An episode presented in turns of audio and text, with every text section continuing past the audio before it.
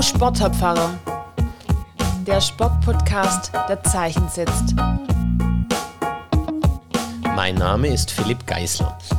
Ich bin Pfarrer und Sportler. In diesem Podcast treffe ich Menschen, die sich in Kirche und Sport engagieren und frage nach, was sie bewegt. Ja, und heute bin ich bei Basti Frei. Basti, du bist Sportlehrer, du bist selber Sportler, du bist Klettertrainer, du bist Fotograf und in allem, was du machst, da erlebe ich dich als unglaublich fokussierten und engagierten Menschen und ich habe dich kennengelernt als jemanden, der genau hingucken kann und der dann aber auch mit trockenem Humor so punktuell und genau auf den Punkt zusammenfassen kann, was er gesehen hat. Basti, ich freue mich, dass ich heute bei dir sein kann. Danke.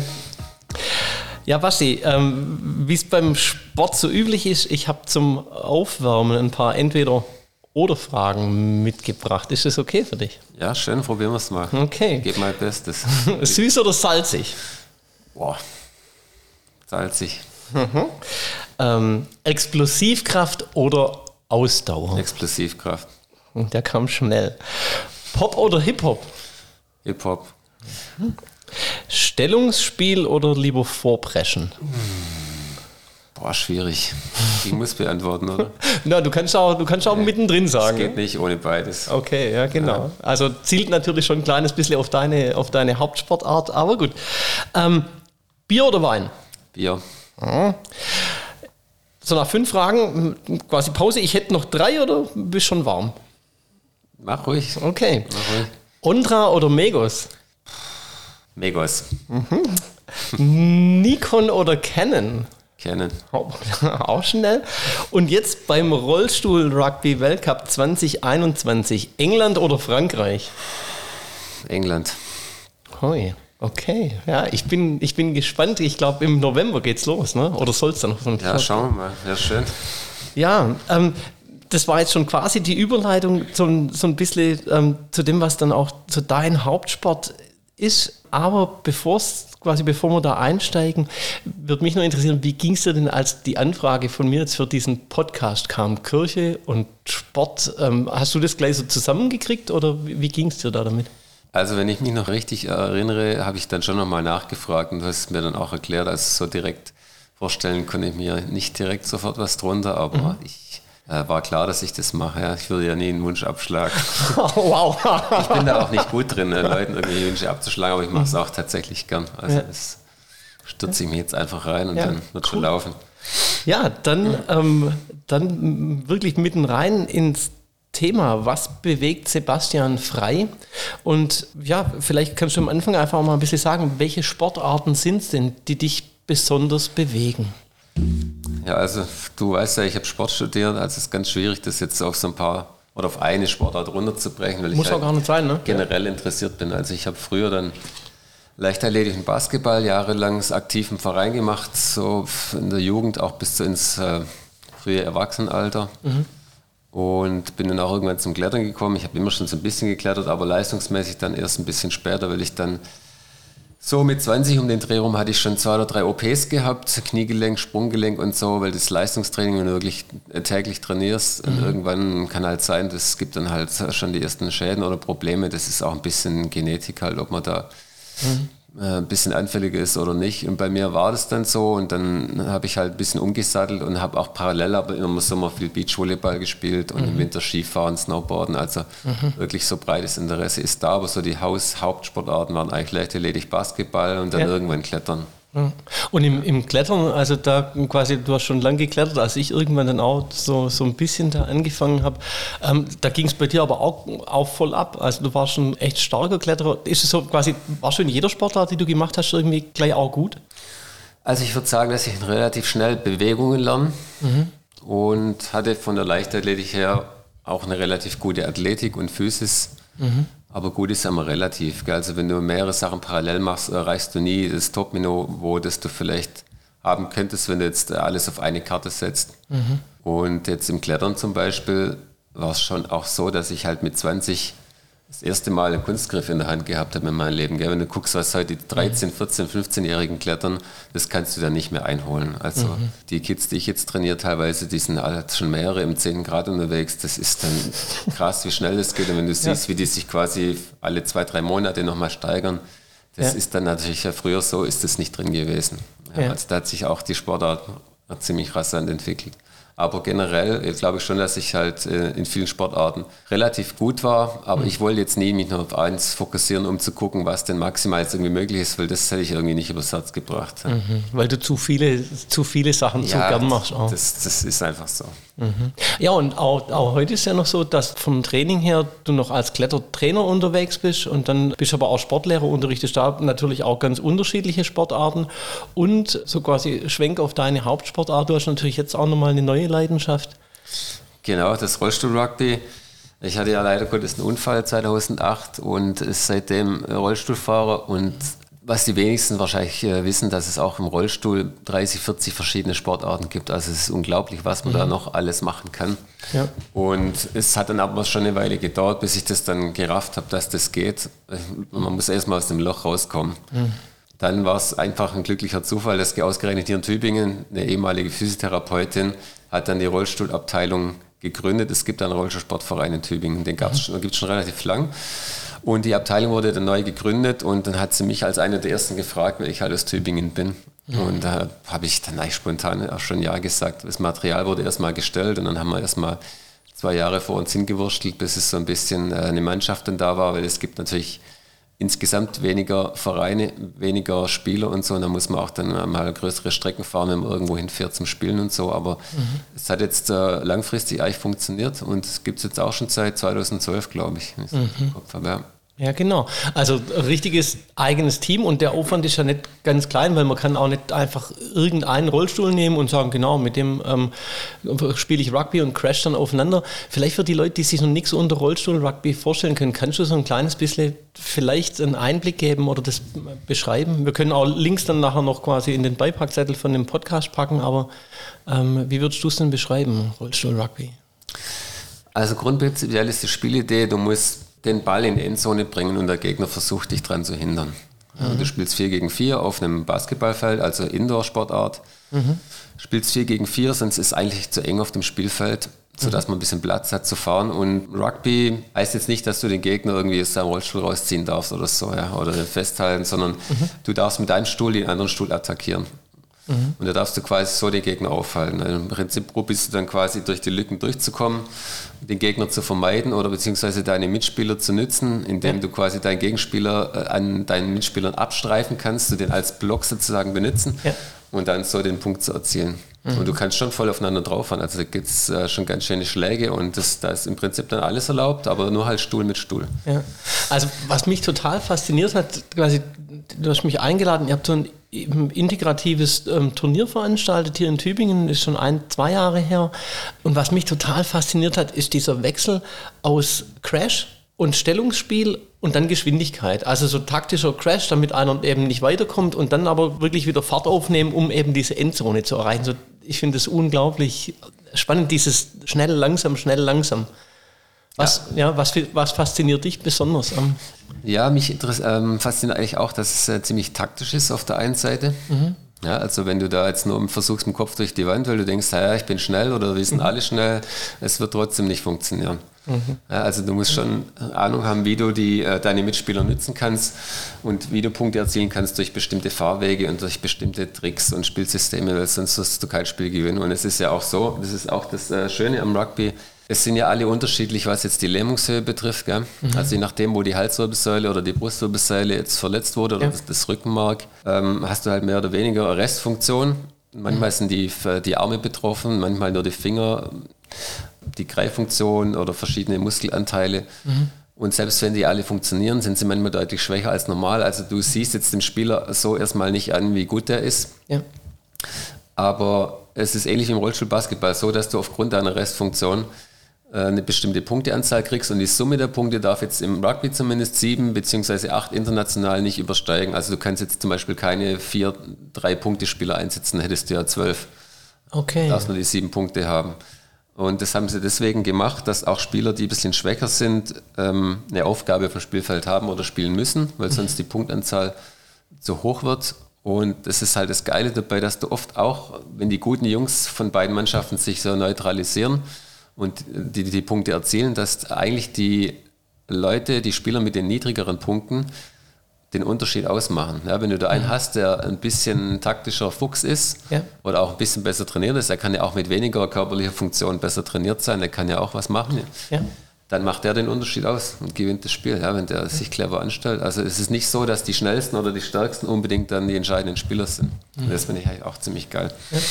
Ich habe mich natürlich jetzt im Vorfeld noch mal ein kleines bisschen informiert, aber ähm, will es nicht vorwegnehmen, sondern dich fragen, würdest du sagen, das ist ein, äh, eine sehr inklusive Sportart? Ja, also in der Hinsicht auf jeden Fall. Also Inklusion oder Integration bedeutet ja auch, dass jetzt irgendwie die ganze Gesellschaft theoretisch Zugang hat zu irgendwelchen Angeboten, Projekten, in dem Fall Sportarten. Und das ist ja auch das, warum wir unser Turnier da mal gemacht haben, wo du auch mal äh, dann dabei warst. Ja. Ähm, dass einfach auch mal Leute, die jetzt quasi ohne Behinderung sind, da mal reinsitzen und dann bist du auf einem Level auf einmal, ja. Und Ja. dann gibt es da keinen Unterschied mehr. Und dann siehst du einfach, äh, wie das ist für die anderen Leute und du Ja. kannst aber auch zusammen Sport treiben und alle sind gleich. Also so gesehen auf jeden Fall, aber auch durch das Punktesystem innerhalb jetzt äh, vom Behindertensport auch. Das ist eigentlich genau die Spielidee gewesen. Ja. Das äh, würde ich schon so sagen, ja. Also was ich damals halt eben wirklich spannend fand, war für mich ein absoluter Perspektivwechsel.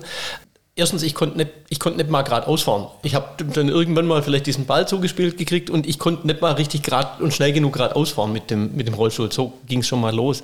Ähm, aber das, was ich dann, was ich total spannend fand, war, wenn dann mal so ein Spiel so geklappt hat oder wenn du unterwegs warst, wie viel Spaß das gemacht hat. Die Reifen, die ihr da habt in diesen Profi-Rugby-Rollstühlen, die sind bretthart. Also du gleitest da wirklich über diese Halle. Also du hast schon ein richtig cooles Gefühl auch beim, beim Spielen dann so. Absolut. Und du merkst natürlich auch, je härter der Boden ist, umso besser geht es dann auch. Also so ein Parkett, international wird eigentlich nur auf Parkett gespielt, soweit ich weiß, mit wenigen Ausnahmen. Da Ja. ist das schon auch so. Dann kannst du besser driften oder du kommst besser weg, kannst aus der Ruhe besser beschleunigen. Es geht halt nicht so viel Energie verloren. Das Anstrengende ist eigentlich hauptsächlich das Rausbeschleunigen aus der Ruhe, bremsen und beschleunigen. Wenn du rollst, dann geht es eigentlich relativ easy, weil die ja auch ganz ohne Profil sind, die Reifen. Und wie du gesagt hast, auch mit hohen Drücken gespielt wird. Ich glaube, das sind teilweise bis zu 17 Bar. Meistens ist so 12, 13 Bar im Schnitt. Ja. Da kannst du halt natürlich super fahren damit. Ja, ja voll. Also das, das erinnere ich mich halt noch, was für ein cooles Gefühl das war, da zu gleiten. Das ja. ist ja auch, weil du Sturz hast, an der Seite die Räder so schräg stehen, kannst du halt im Prinzip fast mit Topspeed in den 180 reinfahren, als in die Kurve. Das würde im normalen Rollstuhl niemals gehen. Da würdest du sofort einen Abflug machen. Ja. Ja. Ich, ich, ich meine, ich habe das gelesen, aber das weiß ich nicht mehr sicher. Wie ist es mit, mit Jungs und Mädels in den Mannschaften? Gibt es da reine ähm, Männerteams, reine Frauenteams oder wie, wie ist das beim Rollstuhlrugby? Wenn es genügend Spiele gäbe, wäre das vielleicht so, aber das ist aussichtslos. Ja. Da jetzt reine Okay. Männer- und Frauenteams oder dann noch Jugendteams oder so zu machen. Ja. Das ist komplett integrativ. Ja. Also das sind auch immer mehrere Generationen teilweise in Mannschaften mit dabei.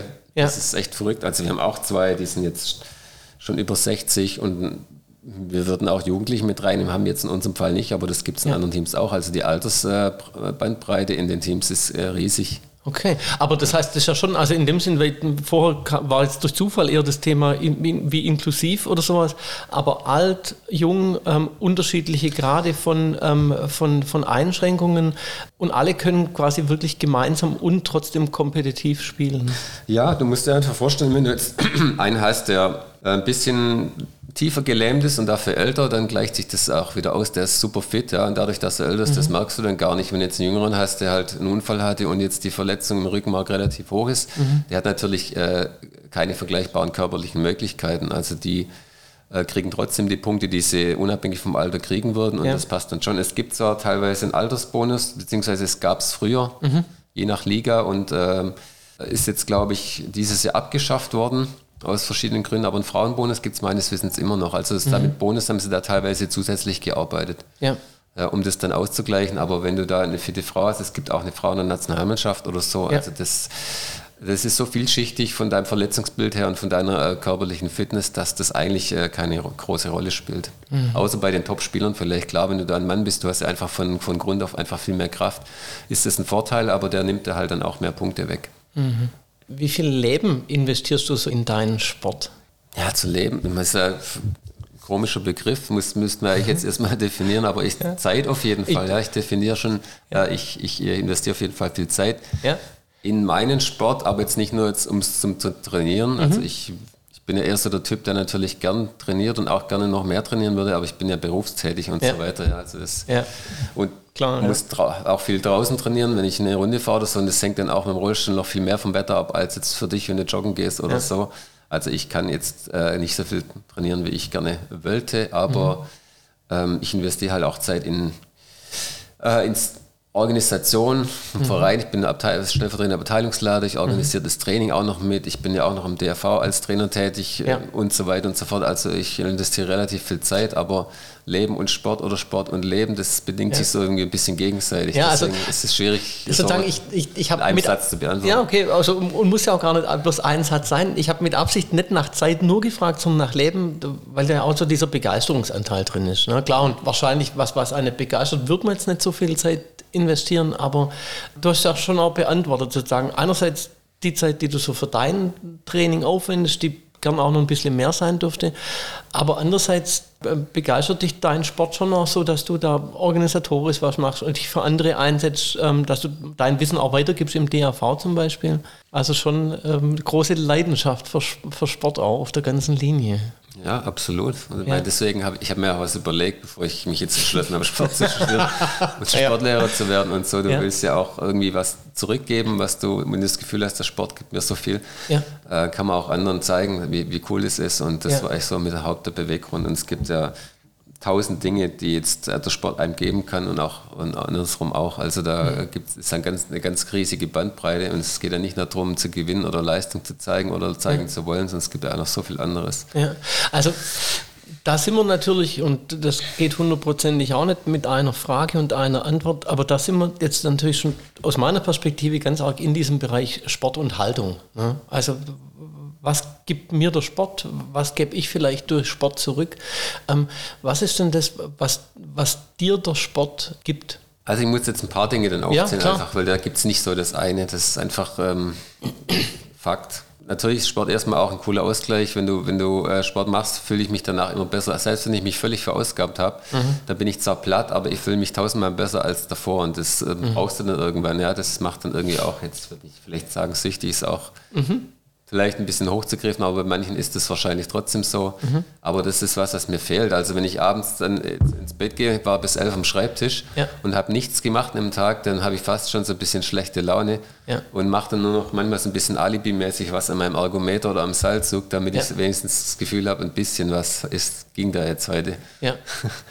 Also Leistung zeigen und dann sich auspowern das macht schon auch irgendwie dann zufrieden und tut dem Körper auch gut. Ja. Aber dann natürlich Spaß als im Mannschaftssport ist eh klar. Ja. Also wenn dir das keinen Spaß macht, dann machst du sie auch kein Mannschaftssportler. Mhm. Und ähm, ja, einfach auch zu lernen, was man vielleicht auch aufs normale Leben dann wieder so ein bisschen äh, zurückführen kann oder damit umgehen kann. Wobei die Transferproblematik ist ja auch schon immer umstritten gewesen dass du mit Niederlagen lernst umzugehen, dass das halt leider auch dazu gehört. Ja. Also nicht ja. dieses Gewinnen um jeden Preis sowieso nicht, aber wenn du dann verlierst, dann musst du halt damit auch klarkommen und das äh, mhm. dann beim nächsten Mal einfach besser machen. Ja, das ist auch so was, finde ich, was ich versuche dann weiterzugeben. Mhm. Also hat mit Motivation natürlich auch zu tun. Ja. ja. Dass es nicht nur davon abhängt, ob du gewinnst oder nicht, sondern dass insgesamt einfach der Sport dir so viele Sachen äh, geben kann, dass das wirklich nur eine, ähm, ja, eine Facette ist. Mhm.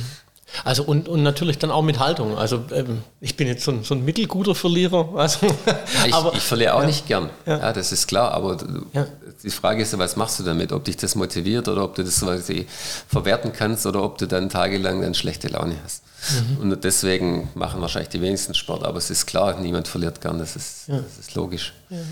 Und ich weiß nicht, also ich würde wahrscheinlich, aber würdest du auch sagen, dass auch die Haltung, die ein Sportler zeigt, ähm, dann auf die Leute drumherum abfärbt? Also oder zumindest quasi positiv oder negativ auch beeindrucken kann? Ja, bin ich mir sicher. Also beeindruckend geht auch anders. Ich, aber allein schon die Ausstrahlung. Ich meine, viele gute Sportler in manchen unterschiedlichen Sportarten, ja. die beeindrucken dich einfach so nur, wenn du dem gegenüberstehst, du weißt, der ist halt in seiner Sportart super oder sie. Ja und ähm, hatte noch eine entsprechende Ausstrahlung. Das reicht dann schon, da weißt du noch gar nichts über deren Haltung. Ja, das war bei mhm. mir zum Beispiel mal so, als ich 13 oder 14 war, war ich mal im Vortrag von Wolfgang Güllich, ja, einer, so, der Ja. den Klettersport maßgeblich beeinflusst hat früher. Ja. Der hat mich total, da war ich total kurz, Ja. da konnte ich gar nichts mehr, da gestanden und geguckt. Echt, du hast, Meine- den, du hast den Wolfgang Güllich live erlebt quasi. Ja, ja, da war ich 13, 14 Ja, gesagt, habe dann auch ein Autogramm geholt, aber ich fand den irgendwie damals von der Ausstrahlung und so, wie, er- wie er geredet hat und sein Blick und so, das hat mich total beeindruckt. Ja. Oder dann auch ähm, auf der Highschool später ja, im Basketballteam dann äh, durchgestartet. Da waren auch ein paar so Typen, die mich so irgendwie voll inspiriert haben. Mhm. Oder bei der Leichtathletik WM 93 in Stuttgart war ich Innenraumhelfer und dann stehst du halt neben den schnellsten Leuten der Welt ja, Ja. und darfst die Kleider ins Ziel dann tragen. Ja. Ja. Und das ist einfach auch, das sind so ganz eindrückliche Erlebnisse. Ja. Aber wenn es jetzt um Haltung geht, ist es ja eigentlich mehr, weil da geht es dann wirklich um Leute, was die auch vermitteln und verkörpern und wenn die dann auch drüber reden oder halt ihre Haltung auch natürlich öffentlich machen, das ist natürlich Ja. nochmal was anderes. Ja. Da gibt es jetzt zum Beispiel auch ähm, jemand, der so die, den Ligabetrieb im Rollstuhl-Rugby organisiert, selber auch noch aktiv ist. Der war früher Nationalmannschaft, jetzt ist er ein bisschen zu alt dafür, aber das Ja. ist auch so einer, der halt einfach entsprechende Werte, so diesen Fairplay-Gedanke und dieses Miteinander vermittelt. Und das ähm, hat mich auch, auch ziemlich inspiriert. Ja.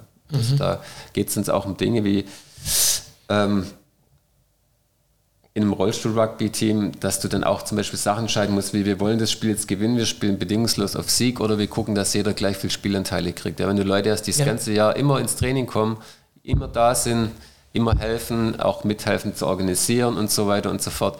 Aber halt jetzt von der Leistung her können wir sagen, naja, du bist halt Ersatzspieler und wenn wir gewinnen wollen, kannst du nicht spielen. Dass man solche Sachen halt, da muss man drüber reden, ist auch nicht leicht. Also ich weiß, da, es gibt Teams, die spielen auf Sieg, Ja. wenn es um die deutsche Meisterschaft geht oder so. Und es gibt Teams, so wie uns zum Beispiel, wir sagen dann halt, naja, jetzt, bei uns ist halt anders. Ja. Jeder soll auf jeden Fall Spielanteile kriegen, vielleicht nicht gleich viel, aber das, das ist schwierig manchmal. Das fällt mir zum Beispiel persönlich schwer, Ja. das zu tun, aber ich zwinge mich dann halt dazu und ich möchte das auch dann ganz gern vermitteln und dass man zumindest darüber geredet hat und das klärt. Und das sind so Sachen, die dann diese Person da halt auch so ein bisschen äh, ja, vermittelt und das versuche ich dann auch umzusetzen für mich, weil ich es einfach äh, wichtig finde, jetzt nicht generell im Behindertensport, sondern einfach allgemein. Ja. Ich meine, als. Wobei, nee, ich mache jetzt mal hier einen kleinen Cut, weil wir haben noch gar nicht gesagt, wie heißt denn euer Team hier in Tübingen? Für die Leute, die nämlich auch mal vielleicht auf die Homepage gucken wollen. Ja, wir sind die Tübinger Bulls, also kein so kreativer Name, ich muss sagen, aber ich äh, hätte jetzt für was anderes plädiert, aber ja, das ist okay. Also der Verein Ja. heißt RSKV Tübingen, das ist Rollstuhl, Sport und Kulturverein Tübingen. Und da gibt es verschiedene Sportabteilungen, also Ja. es ist ein reiner Sportverein. Wir sind auch im BLSB mit drin und ähm, die Abteilung ist Rollstuhl Rugby. Also da kann man gerne auf der Homepage gucken. Ja, wir genau. vielleicht auch den Link nachher noch reinstellen. Und da gibt es ein paar Bilder, ein paar Infos, aber es ist auch so, dass man bei uns, wenn man sich vorher mit uns in Kontakt setzt, auch gerne mal ins Training vorbeikommen kann, wenn man mal wieder darf. Ja. Und im Training einfach mitmachen, weil das ist auch so ein Ding mit unserem Inklusionsturnier, das hat jetzt na, leider ein, zwei Jahre nicht stattfinden können, ähm, dass wir das auch deshalb machen, um die Sportart ein bisschen mehr so in die Öffentlichkeit zu bringen. Ja. Also ich weiß nur, mich hat es damals unglaublich beeindruckt und von der Kirchengemeinde sind auch einige Leute mitgekommen auf jeden Fall und fanden das einfach auch schon cool, diese Atmosphäre da ähm, schlicht zu erleben. Das war ein richtig, ein richtig, richtig scharfer Nachmittag. Absolut. Also ich Ja. kriege auch immer mal wieder Mails und Leute fragen, wann ist eigentlich mal wieder euer Ja. Turnier? Und Das tut mir leid, letztes Jahr ging es klar nicht wegen Klar. Lockdown und das Jahr davor war das erste Jahr, dass wir halt im Ligabetrieb mal wieder teilgenommen haben und dann ist es dadurch ausgefallen, weil die Hallenkapazitäten in Tübingen sind halt auch begrenzt, aber Ja. wir haben es äh, auf der Agenda und es findet auf jeden Fall irgendwann mal wieder statt. Ja, cool. Auf jeden Fall. Also das, ähm, das klingt sehr, sehr hoffnungsvoll. Ähm, bei, den, bei den Werten waren wir gerade und bei den Leuten, die vielleicht dich auch beeindruckt haben, ähm, quasi bevor ich da nochmal einen Schritt weitergehe, gibt es denn noch Menschen, wo du sagen würdest, so, also die haben mich, die haben mich persönlich im, im Sport geprägt, mich vielleicht auch zum Sport gebracht, mich in ihrer Haltung be- beeindruckt? Also Familie auf jeden Fall. Ja, Ja, und so, mein Vater früher, der hat es natürlich auch, ähm, dadurch, dass er war jetzt Dozent im Sportinstitut, meiner liegt es irgendwie nahe, dass Ja. man relativ viele Sportarten mal ausprobieren kann und so. Ja. Und das war auf jeden Fall eine, eine mit die größte Inspiration, zumindest die, die früheste. Ja. Also da, Mhm. Wenn der jetzt nicht gewesen wäre, hätte es auch ganz komplett anders laufen können. Aber das ist ja, denke ich, bei jedem so. Ja. Mhm. Frühkindliche Erziehung und dann später so im Studium triffst du ja auch halt Leute, ähm, die natürlich aus unterschiedlichen Sportarten kommen, aber da auch teilweise wirklich schon ähm, ja, Ikonen sind, jetzt zumindest auf regionaler Ebene oder Ja. so. Und da hat es auch wirklich ein paar gegeben. Aber wenn ich jetzt da einen einzeln rauspicken Ja. müsste, müsste ich eine Weile überlegen. Ich habe ja, vorher schon ein paar genannt. Also Genau. es gibt es wirklich immer mal wieder. Ja. Und ähm, Ja. Und du hast auch selber, du hast auch selber schon so Anteile genannt dessen, was, was dir jetzt wichtig war an diesen Personen. Jetzt bist du allerdings natürlich auch Sportlehrer, ähm, vermittelst im äh, Sportunterricht ähm, quasi natürlich Techniken und Taktiken und so, aber wie weit ist dir oder wie wichtig ist dir da in dieser Richtung dann Haltung? Also was möchtest du deinen Schülerinnen und Schülern vermitteln im Sportunterricht? Ja, also es geht natürlich nicht nur um Leistung. Gell? Das ist oft Mhm. die Schüler, für die ist das schon so das Hauptding, weil die definieren sich halt natürlich auch über Leistung, weil es halt die Noten gibt. Das ist dann Ja. in Anführungszeichen das Problem. Aber du kannst auch in deine Notengebung ganz andere Sachen einfließen lassen. Mhm. Also diese Multiperspektivität vom Sport, Ja, das ist eigentlich das, was man auch vermitteln sollte. Also natürlich Spaß, Freude, Vertrauen, gegenseitig äh, respektieren, an, sich anzustrengen, Einsatzbereitschaft. Es ist ja auch so, dass die Top-Sportler vielleicht gar nicht so richtig Gas geben im Sportunterricht, weil es ist langweilt oder so, weil die anderen zu schlecht sind, in Anführungszeichen. Oder jemand, der Probleme hat, aber sich unglaublich verbessert, sich motiviert zeigt, der einen richtig Gas gibt solche Sachen, Motivation oder mitzuhelfen, einfach, dass der Unterricht läuft und anderen zu helfen. Es, sind, es gibt so viele Sachen oder auch einfach, weißt du, so unterschiedliche, diese Erlebnisse, die du hast in, in unterschiedlichen Sportarten, dieses Körpergefühl, ja, jetzt Turnen, Schwimmen, Wintersport, Kopf unten, Kopf oben, solche Sachen oder mal Geschwindigkeitsrausch, je nachdem, was du halt gerade machst. Da gibt es so viele Sachen, die auch wichtig sind, die jetzt nicht in erster Linie mit Sport, äh, mit Leistung zu tun haben. Das kann man alles einfließen, machen, äh, einfließen lassen und ist halt ähm, immer ein Ziel von mir gewesen. Und du musst dir halt überlegen, wie du das machst, weil die meisten Klassen haben ja diese zwei Stunden Sport pro Woche. Das ist ja schon ein bisschen kümmerlich, wenn ich mal hier eine Lanze Ja. brechen darf für den Ja. Schulsport. Klar. Also man könnte da natürlich viel, viel mehr machen, ja. äh, weil das ist ein riesiges Feld. Ja, also und vor allem, also jetzt wirklich erst in dem Moment, wie du das sagst, ist mir eins bewusst geworden. Rallye-Unterricht kann ich im Notfall mit den drei Schülern machen, die dann mir immer die Antworten sagen, die ich halt hören will. Versuche ich natürlich nicht, aber so es ist jetzt ein bisschen plump. Nur im, im Sportunterricht, ganz so läuft es ja nicht, sondern im, im Sportunterricht, da ist ja schon wichtig, dass jeder und jede auch irgendwie beteiligt ist, weil da kommt sonst tatsächlich kein richtiger, stimmiger Ablauf zustande, oder? Ja, also klassisches Beispiel sind jetzt die Mannschaftssportarten. Ja, wenn du da Teams, wenn du die Schüler selber wählen lässt, das würde nicht funktionieren, zumindest nicht bei den jüngeren Schülern. Ja. Die, dann ist oft ein Team einfach zu stark oder zu schwach und ähm, du musst dann einfach wirklich da ein bisschen helfend eingreifen, du kannst zum Beispiel Handicaps verteilen, ja, dann Ja. ist es ausgeglichen oder du kannst den guten Schülern sagen, ich soll mal die anderen äh, besser einsetzen, sonst kriegt er auch nicht unbedingt dann die Eins. Er muss zeigen, was er kann, dass er ein Ja. Teamplayer sein kann und nicht alles allein machen, weil er braucht mir ja nichts beweisen. Ich weiß, wie gut er ist. Ja. muss, von dem will ich dann andere Sachen. Ja. Ja. Oder dass du halt auch mal andere Sportarten machst, nicht immer nur die klassischen, die vielleicht leicht zu unterrichten sind. Wenn du mal klettern gehst zum Beispiel, ja, Ja. jetzt sind auf einmal die, gleichen, le- äh, die kleinen, leichten Mädels vorne mit dabei. Ja. die tanzen da hoch, die haben vielleicht eine gute relative Kraft. Ja. Ja, und im Basketball natürlich ziehen die keine Wurst vom Becken. Also wenn du solche Sachen auch mal anbietest oder Schwimmen, ja, Ja. dann sind die guten Fußballer, weil die immer denken, sie haben die eins gebucht oder so im Sportunterricht. Das ist dann, je nachdem, was du unterrichtest, kann das auch ganz anders laufen. Also da habe ich, habe ich als Lehrer halt wahrscheinlich schon einen riesigen Einfluss drauf, weil du kannst natürlich nicht alle Sportarten in einem Schuljahr unterrichten. Ja. Wir haben ja. so ein Curriculum, in welchem Jahr du welche Sportarten jetzt schwerpunktmäßig machen solltest. Und dann, selbst da musst du dann noch auswählen. Also ich kann das, habe da schon relativ viel Freiraum und das ist auch gut so. Ja, und, und natürlich aber auch dann relativ viel Verantwortung. Also weil jetzt so im, im Vergleich, wenn ich es mit meinem Rallye-Ding ähm, vergleiche, ich bin zufrieden mit den paar Antworten, die ich kriege und dann ist gut. Und äh, Sport im Unterricht, vor allem dann bei den Teamsportarten, scheint mir aber schon so ein Spiegelbild von der Gesellschaft auch zu sein. Ne? Also wie kann ich gucken, dass es so läuft, dass es für alle okay ist? Absolut. Das ist auch so ein, ein großer oder ein zentraler Aspekt, dass du einfach ähm, diesen gegenseitigen Respekt, unabhängig von der Leistung, mhm. dass du in der Lage bist, das, ähm, den überhaupt dem anderen entgegenzubringen. Ja, das ja. ist für Schüler oft auch nicht so leicht, das dann ja. zu akzeptieren. Ja, dass der vielleicht woanders gut ist und dass der trotzdem zu deiner Mannschaft gehört. Ja, diese quasi, man kann es eigentlich sagen, auch diese olympischen Leitidee so ein bisschen. Ja, genau. Ja, also Fairness, Toleranz, Respekt, das sind alles Sachen, die normalen Sportunterricht nicht unbedingt laufen, sage ich mal. Also gibt es Ja. bei manchen schon, bei manchen weniger und so. Und da musst du halt immer ein bisschen eingreifen und das auch mal dann wirklich aktiv ansprechen. Ja. Aber da hast du natürlich jetzt ähm, auf jeden Fall nochmal deutlich anderen Zugriff. Also zum Beispiel Englisch, da kann ich auch alleine gut sein. Ne? Einfach nur für mich. Klar, wenn es dann Gruppenaufgaben gibt, ähm, was wahrscheinlich mittlerweile verstärkter gibt als noch zu meiner Schulzeit.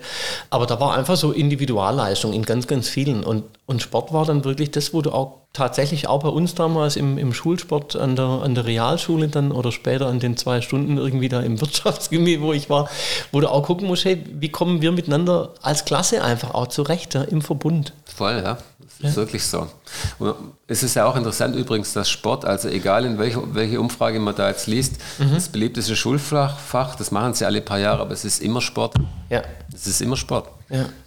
Und, und das ist aber eigentlich ja auch, finde ich, eine richtig, richtig schöne Auszeichnung, weil das ja auch zeigt, dass eine ganz, ganz breite Masse von mehr oder weniger ähm, sportlich begabten Menschen das einfach trotzdem gut findet. Ist auch eine Auszeichnung für die Sportlehrer im, im, im Indirekten dann, ne?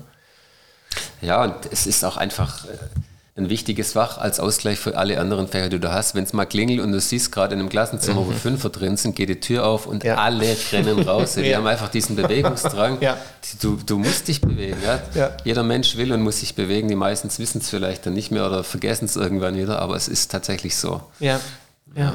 Also ich bin auch davon überzeugt, dass es was ausmacht. Ich war jetzt die, die letzten Jahre ähm, Rallye-Lehrer an einer, an einer Grundschule mit Bewegungsschwerpunkt und die hatten dann eben nicht nur zwei ähm, Stunden Sport, sondern ich glaube vier sogar oder so in der Woche. Also da, da ist dann richtig was, ähm, richtig was los. Und auch da merkst du natürlich, die Kinder haben immer einen Bewegungsdrang. Ne? Ja, Also absolut. schon, schon echt krass. Ja, jetzt waren wir bei der olympischen Idee und, und bei dem, was, was oder wie Sport auch Abbild von Gesellschaft sein kann. Ich habe dir im, im Vorfeld diese Thesen der Erklärung gemeinsam Zeichen setzen zugeschickt und das ist so eine Geschichte, die haben die Kirchen in Württemberg mit dem ähm, Landessportverband Baden-Württemberg auf den Weg gebracht. Und die Thesen können wir jetzt nicht alle vorlesen, aber im Prinzip ist so dieser Gedanke zu sagen, Kirche und Sport möchten sich da nochmal verstärkt auf den Weg machen, um auch eine, eine gute, funktionierende, gesunde, lebenswerte Gesellschaft zu bauen, sage ich mal. Und diesen Thesenflyer da, den Link, ähm, den packe ich auch ähm, in den Beipackzettel. Aber gab es bei denen irgendwie so die ein oder andere These, wo du sagst, Mensch, das finde ich gut? Oder auch, wo du sagst, äh, mit dem konnte ich jetzt nicht so was anfangen? Ja, gab es schon. Also was mir jetzt spontan einfällt, ist zum Beispiel dieser Zusammenhalt in der Gesellschaft, finde ich ein total wichtiges Thema. Gell? Dass du das kannst du im Sport halt super vermitteln. Und ich finde auch, dass da kann es gar nicht den Punkt geben, wo man sagt, jetzt ist es gut oder so. Ja, da geht immer noch mehr. Und das ist, finde ich, äh, eigentlich äh, eine der zentralen Thesen. Aber auch ähm, sich selber zu engagieren, finde ich auch extrem wichtig. Deswegen probiere ich ja auch ja, als Trainer zu arbeiten und noch Ja. für die Abteilung so diesen langweiligen Kram, der halt auch gemacht werden muss, ja, Verwaltung, organisieren, weil es mir einfach wichtig ist, ja, dieses Ehrenamt. Ja. Das Ehrenamt geht ja insgesamt, glaube ich, in, in, in Deutschland eher zurück in den Vereinen, in die Vereinskultur Ja. auch. Und deswegen, also das finde ich total wichtig, dass es da Leute gibt, die da unentgeltlich und ehrenamtlich da arbeiten. Ja. Finde ich auch extrem wichtig, um das Angebot solche Projekte, vor allem auch inklusive Projekte voranzutreiben. Das ist ja auch noch so eine These. Inklusion Ja. und Integration, so mit unserem Turnier oder so, das sind alles so, Ja. so kleine Bausteine, aber das sind jetzt so drei Thesen, die mir da spontan äh, eingefallen sind, die ich Ja. äh, gut finde. Also mal, mal andersrum gedacht, da habe ich eben gedacht, gerade was diese Inklusion angeht und, und was, was da in dieser These mit zusammenhängt, ähm, da könnten eigentlich die Sportarten jetzt von sowas wie Rollstuhl, Rugby total lernen, ne? weil da eine quasi Verwirklichung von Inklusion eben auch schon stattgefunden hat, die wir jetzt wieder auch zurückprojizieren können, manchmal auf die, auf die Gesellschaft. Wir sind neulich an, in einem, ähm, wo wir zusammensaßen und überlegt haben, wie sowas funktionieren kann, rumgekommen, dass wir gesagt haben, toll, dass es einen Konfi-Cup gibt, ne, wo die Konfis Fußball spielen.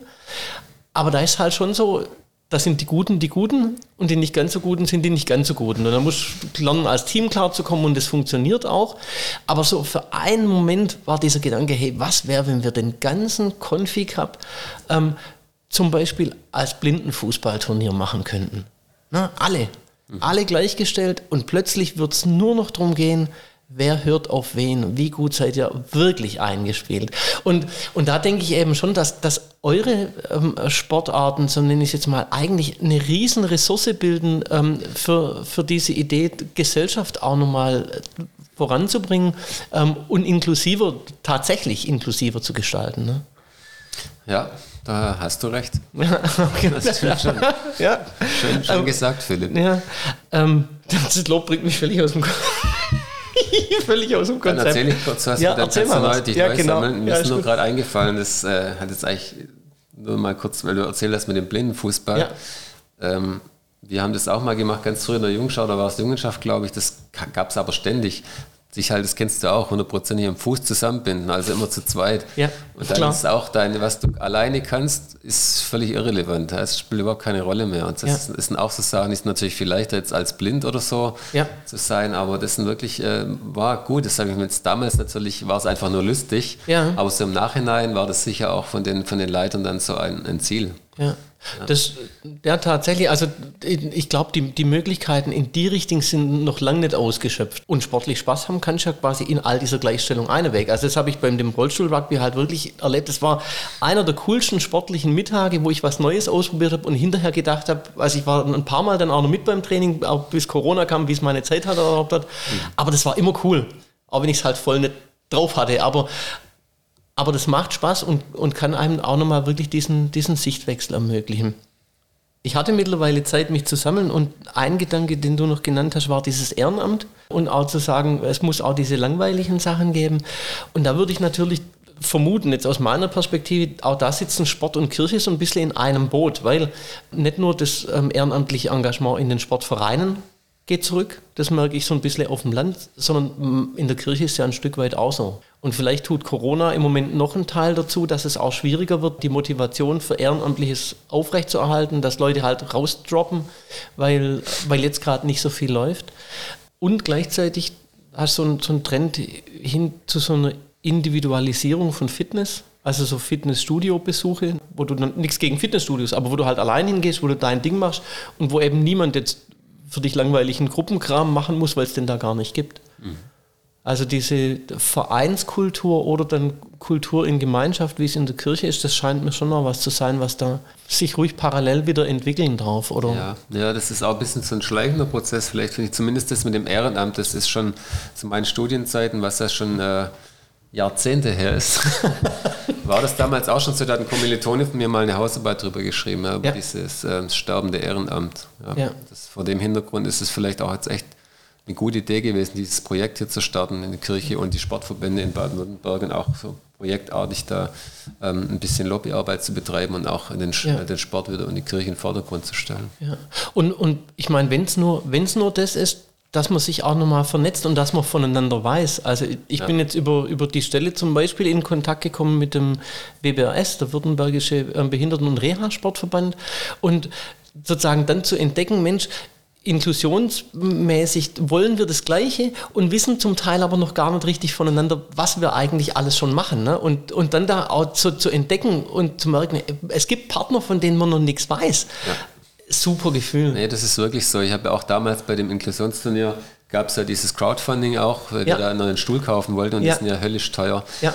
Und da habe ich auch mal erstmal mich informieren müssen, was es überhaupt für Fördermöglichkeiten gibt und was für Ja. Verbände und so. Und da gibt es schon, es gibt schon vieles. Ja. Das Ja. ist, es gibt auch, man muss ja dann mal gucken, es gibt schon Stellen, wo das so ein bisschen zusammenläuft alles, aber Mhm. das, ähm, da muss man sich halt erstmal ein bisschen informieren, weil es läuft so ein bisschen unter der Hand, weil es jetzt im Alltag vielleicht noch nicht so präsent ist, wie es sein könnte oder sein sollte. Ja, und allein das ist ja schon zwar dann erstmal auf der, erstmal auf der Orga-Ebene, aber auch das ist ja schon wieder Gesellschaft voranbringen, ne? wenn man voneinander weiß und dann auch sagt, cool, wir machen was ähnliches, lasst uns auch mal was zusammen machen. Ja, also so sportlich gesprochen, wir, wir biegen eigentlich schon jetzt deutlich in die, in die Zielgerade ein. Ähm, Die tut am meisten weh immer. Hoffentlich nicht. Aber ähm, quasi so eine, eine ähm, Frage, die mir noch wichtig ist, ähm, wo, wo ich sagen würde, gibt es denn jetzt was in unserem Gespräch? Bei vielem sind wir rumgekommen, aber wo du denkst, Mensch, das wäre ich gern noch gefragt worden und das hat er mich jetzt gar nicht gefragt. Boah. Ja, ja. Weiß ich gar nicht. Schau mal, hier habe ich mir irgendwas überlegt, hab, was du mich fragen musst. okay. Eigentlich nicht. Also es gibt noch so eine Teilfrage, wir hatten, waren da kurz dran, glaube Ja. ich, von der Haltung her, was mir selber, wie war das, welche Haltung ist dir besonders wichtig? Da Ja. habe ich dann nachgedacht drüber und habe dann gedacht, die Frage kannst du eigentlich auch missverstehen, beziehungsweise auf zwei unterschiedliche Arten und Weisen. Ja. Welch, mit welcher Haltung tue ich mich schwer? Mhm. Ja. Im Sinne von, die mag ich gar nicht, die Haltung, oder was. Finde ich eigentlich gut, aber fällt mir schwer. Oh, cool, Mensch. Also, jetzt bin ich gespannt. Du hast gerade gesagt, Nee. Zielgerade tut am meisten weh. Also, ich bin auf die doppelte Antwort gespannt. Ich, ja, ich meine, das, im Prinzip haben wir es auch schon so angesprochen, Ja. nur was mir wirklich äh, mir selber schwerfällt, ist dann, wenn ich weiß, wir können irgendwo ein Spiel gewinnen und das dann zu sagen, das ist jetzt bei uns nicht Priorität. Mhm. Das fällt mir schon schwer, weil ich finde, ich persönlich, obwohl mir die ganzen anderen Faktoren, die jetzt den Sport auch konstituieren, sind mir auch wichtig, aber wenn, wenn ich gewinnen kann, dann mache ich es natürlich auch gern. Ja. Mhm. Und wenn ich dann sage, ja, wir könnten, aber wir machen es nicht, das fällt mir schon auch persönlich immer schwer. Ja. Also quasi die, die Beherrschung zu behalten, auch trotz aller Emotionen, das hängt da ein bisschen damit zusammen. Mhm. Ja. Weil halt Mannschaftssport ist emotional. Ja. Als Einzelsportart auch, aber Mannschaftssport halt noch mehr und da muss ich mich schon auch immer zusammenreißen, dass das dann noch so funktioniert, aber das ist was, was mir nicht so leicht fällt persönlich. Aber ich arbeite an mir. Ja. Und ja, und das andere wiederum auch, was ich nicht so gut finde als Haltung, aber das hängt damit auch wieder ein bisschen zusammen, ist so dieses Gewinnen um jeden Preis. Also plumpes Beispiel ist jetzt Elfmeterschinden oder so, ja, auch Ja. wenn es dem Regelwerk entspricht. Wenn du genau weißt, der Ball wäre eh weg gewesen, das ist jetzt nur ein Fuß hängen lassen mit Absicht, da könnte ich kotzen. Ja, also das ja. ist Mhm. Ja. jetzt halt ein plumpes Beispiel, aber es geht so ein bisschen in die Richtung, dass es vielleicht deutlich wird, was ich meine. Ja. Ich, ich finde in beiden, ähm, in beiden Antwortteilen auf diese äh, zweischichtige Frage ist jetzt plötzlich tatsächlich noch das, das Thema so wirklich Ethik aufgeploppt. Ne? Also Ethik ähm, oder Ethos, je nachdem, ähm, sozusagen die Entscheidung für das Vorzugswürdige. Ist es vorzugswürdig zu gewinnen oder wollen wir hier als gestärktes Team rausgehen? Ne? Also das finde ich, das finde ich eine krasse, eine krasse Frage und dann eine, die tatsächlich auch wehtut. Wenn man sich jetzt dafür entscheidet zu sagen, nee, wir geben denen ähm, mehr Spielzeit, die es vielleicht verdient haben, auch wenn das dann bedeutet, dass wir vielleicht nicht als Sieger vom Platz gehen. Ja, das stärkt auch einfach das Gesamterlebnis. Ich meine, worum geht es ja eigentlich? Weißt du, wenn du dann gewinnst beim Rugby, ist es ja so, du spielst 4 gegen 4. Ja. Dann hast du natürlich viel mehr als beim Fußball zum Beispiel mit elf Leuten, macht natürlich viel mehr einer den Unterschied. Wenn du einen überragenden Spieler hast, dann können die anderen machen, was sie wollen. Der Ja. kann im Prinzip auch 1 gegen 4 spielen, wenn er gut, gut genug ist. Ja. Und das sind dann halt so Sachen, das, das muss man sich halt mal klar machen, was, worum alle, eigentlich alle dann hier sind an dem Tag und Rugby spielen, das will der ja auch nicht. Ja. Der spielt dann auch den Ball ab und die anderen äh, wechseln mal ein und so und haben was davon. Das ist dann unterm Strich auch das bessere Erlebnis für alle. Selbst wenn du dann gewinnst, dann weißt du genau, hat, der hat halt das Spiel für uns gewonnen, aber es bringt es dann eigentlich nicht. Ja. Wenn es jetzt um das ist oft auf den unteren Levels auch so. Wenn es jetzt um den Olympiasieg geht, ist es vielleicht nicht immer so, aber es geht schon auch tendenziell in die Richtung. Das ist einfach beim Rollstuhl-Rugby so und deswegen ist es auch so prädestiniert dafür, dann einfach diese, diesen anderen Ansatz zu wählen. Also das, das finde ich eine, eine ganz starke Antwort und auch wenn es vielleicht ein bisschen hochgegriffen ist, aber ich würde es eigentlich gern so noch auf Gesellschaft übertragen und sagen, wann macht Gesellschaft denn Spaß? Klar, kann einer vielleicht von seinen finanziellen Möglichkeiten her oder sonst alle anderen abziehen, aber ist es das? Also, wie man dann auf dem Platz sagen könnte, hey, warum sind wir heute hier, wäre dann die, die Frage auf die Gesellschaft übertragen, warum sind wir zusammen? Und das wäre für mich dann wieder eine ganz große Parallele zwischen Sport und Kirche und Gesellschaft, zu sagen, also was möchten wir hier, was möchten wir spielen gemeinsam? Ja, das stimmt. Es ist auch natürlich trotzdem so, dass die, diese Transferproblematik vom Sport, wenn du Sachen lernst, auf die Gesellschaft nicht immer Ja. reibungslos funktioniert. Aber es Ja. heißt ja nicht, dass man dann im Alltag sich nicht anstrengen darf. Und Ja, ich genau, weiß nicht, ob die Sportler die besseren Menschen sind, glaube ich jetzt natürlich auch nicht. Aber du, also du weißt, was ich meine. Nö, sondern also ich, ich denke natürlich, Sport treibt man immer mit der Haltung, die man hat. Also man befüllt den Sport so ein Stück weit mit der Haltung, die man hat. Aber andersrum ist natürlich so, wenn einem Sport jetzt durch Vorbilder, wie du es vorher genannt hast, auch eine gewisse Haltung beibringt oder man da was zurückkriegt, dann, dann ist das so ein Hin und Her. Du hast es am Anfang eigentlich beschrieben. Im Prinzip ist das ein, ein Prozess, Ja. ne, wo man mit sich selber am Arbeiten ist. Basti, ich bedanke mich ganz, ganz herzlich für das Gespräch jetzt mit dir. Ich spiele jetzt schlicht und ergreifend mal das ähm, Outro so ein kleines bisschen ein. Und sag, wenn es Spaß gemacht hat beim Zuhören, dann gern in drei Wochen wieder einschalten, wenn es heißt, oh, Sport, Herr Pfarrer. Die Infos, über die es heute im Podcast ging, die ähm, findet ihr unten in den Show Notes. Tschüss.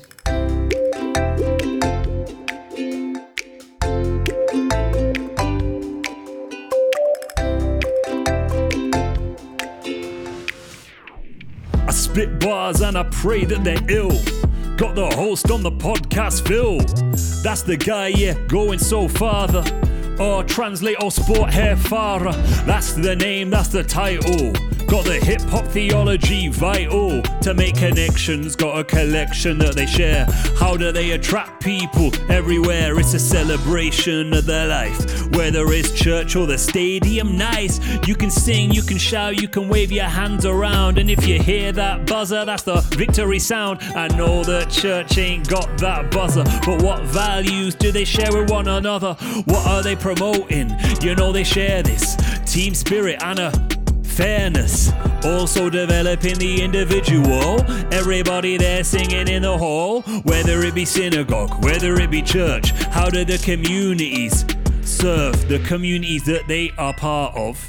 Including integrating hard one to try and get that stuff, try and fit right in. This a freestyle, there be no writing. This is what he delves into in the pod, and he loves bouldering, so he got a good bod, I assume. Strong with the fingers and the arms, getting up there, traversing the chasms like a chasm. Let me move over southwest Germany, yeah, he will go there. Baden Württemberg, what a place. This is my accent, I put it in my face. Ah, is a Protestant pastor, and he's coming with a hip hop faster. That's a master. Yeah, I'm giving no apology. Like Phil, I be blending that theology when I say, oh God, here we go. When we're on the beat, everybody wanna flow. Yeah, there we go. From me, a freestyle from your big boy, Chris T. Your big boy. What a way to end a freestyle.